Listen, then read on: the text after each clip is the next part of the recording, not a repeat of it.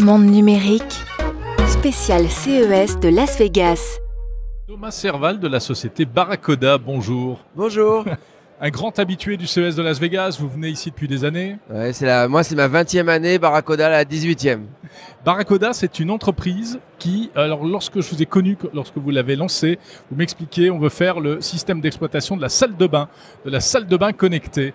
Et aujourd'hui, eh bien, euh, c'est donc presque un écosystème d'objets connectés pour la salle de bain, c'est ça? Absolument. En fait, euh, on essaye de connecter la salle de bain, qui est le dernier euh, endroit qui n'est pas connecté, autour euh, de la vision que ça, la salle de bain devrait demain devenir le premier lieu de soins. Alors de quelle manière exactement? Avec quel Alors, type de produit? d'appareil Pourquoi ça devient devenir le premier lieu de soins? Parce que, grosso modo, quand on est malade, on a de moins en moins envie d'aller dans une salle d'attente d'un médecin après le Covid. On se rend compte que c'est pas le meilleur endroit pour au moins faire un premier diagnostic et savoir ce qui se passe.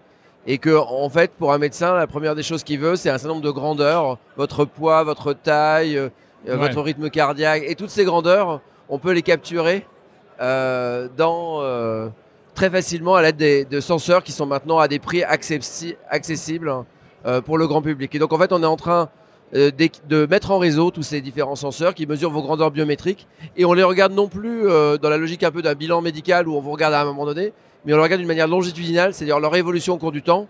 Parce qu'en fait, pour la plupart de ces grandeurs, ce qui compte, c'est la norme et l'évolution par rapport à cette norme. Un gain de poids de plus ou moins 5%, euh, euh, un changement de couleur, euh, et donc, c'est ces changements qui sont les prédicteurs d'un changement de condition médicale qui, derrière, va donner avis à, à des tests plus poussés ou à une visite chez le médecin.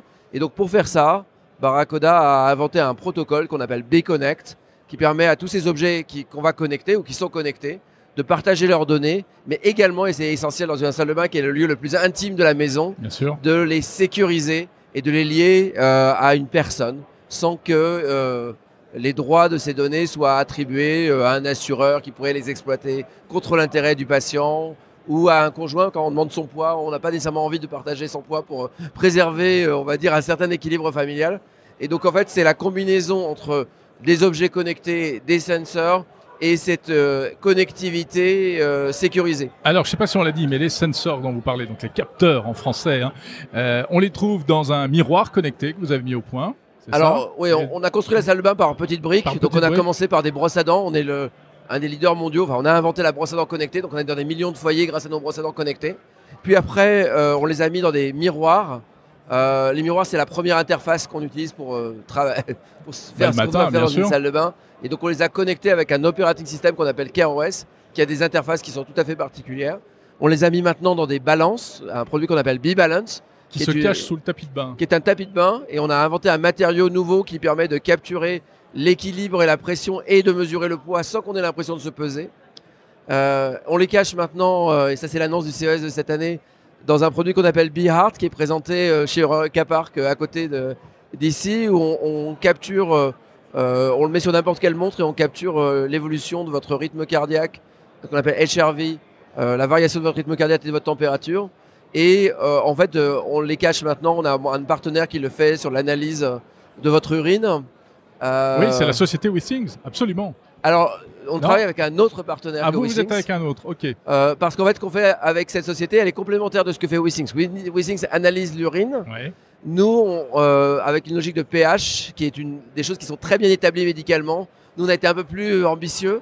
On analyse le flux d'urine pour comprendre les problèmes euh, prostatiques. C'est- bête, mais euh, si on regarde les risques, euh, les cancers du côlon et les cancers de la prostate, c'est les, les- les éléments les plus communs pour les ça, hommes, on- notamment pour on la prostate. Et ça, on peut le repérer par rapport au flux d'urine. Et on a mis en place, c'est beaucoup plus ambitieux que ce que fait Wissing, c'est donc plus long. C'est pas nous, c'est un partenaire qui s'appelle Olive, qui est une société israélienne. L'analyse spectroscopique des molécules qui sont à l'intérieur du flux, donc c'est, on va dire, c'est la génération d'après. Mais l'avantage d'avoir ce protocole qu'on appelle Biconnect, c'est qu'on est ouvert à toutes les sociétés. Wissing, c'est intégrable. euh, et les innovations sont très facilement intégrables dans notre écosystème. On a un écosystème ouvert, donc en fait, c'est pas un produit contre l'autre, c'est au contraire tous les produits qui se complémentent et qui correspondent soit à l'état euh, de santé de la personne, des personnes qui peuvent être un peu dépendantes, des personnes qui ont des, des problèmes cardiaques, on mettra des medical devices, ou euh, sur des gens qui sont euh, familles avec des enfants qui veulent juste être dans euh, le suivi, rendre se brosser les dents amusant ou des choses comme ça. Thomas Serval, la, la e-santé, la santé connectée, ultra connectée même, quand on vous écoute, hein, on est à un degré finalement qu'on n'osait pas imaginer il y a quelques années. Mais c'est pas encore une réalité pour tout le monde. Quelle est la réaction du, du public? Est-ce que vraiment aujourd'hui les utilisateurs, les, les, les, les, les, les gens que nous sommes tous, sont prêts à utiliser ce type de produit? Alors la question est excellente, mais en fait nous notre vision c'est de rendre cette technologie invisible. On vous en parle parce que dans un salon de technologie, mais quand notre technologie marche, vous les voyez pas. Euh, et nous ce qu'on sait c'est que l'adoption elle est basée non pas sur le fait qu'on la voit, mais qu'on la voit pas.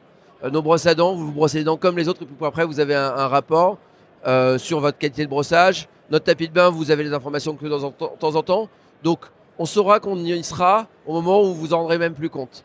Alors après, il y a un problème de financement parce que la prévention a un problème euh, dans la plupart des systèmes de santé du monde, mais particulièrement en France où le système de santé est très bon et très peu cher pour le consommateur par rapport à la moyenne des pays occidentaux. C'est-à-dire que la- capacité qu'on a à payer pour éviter d'être malade est beaucoup moins élevée qu'elle peut l'être aux États-Unis où la santé est un luxe ou que dans des pays où le système de santé est déficient ou euh, sous-développé comme en Chine euh, ou dans un pays où le nombre de, de cas, comme le Japon, et la population qui, qui devient de plus en plus âgée, fait qu'il n'y a pas assez de médecins par rapport à l'ensemble des pathologies à traiter. Donc c'est une nécessité de, de, Donc en fait, c'est vrai que ça, il est peu probable, mais on espère que le gouvernement mettra des grands plans euh, en charge de financement de la prévention. Aujourd'hui, c'est que 2% des dépenses de santé la prévention. Donc c'est totalement euh, euh, incohérent économiquement au niveau macroéconomique, mais les logiques microéconomiques des acteurs ne les incitent pas à investir dans la prévention.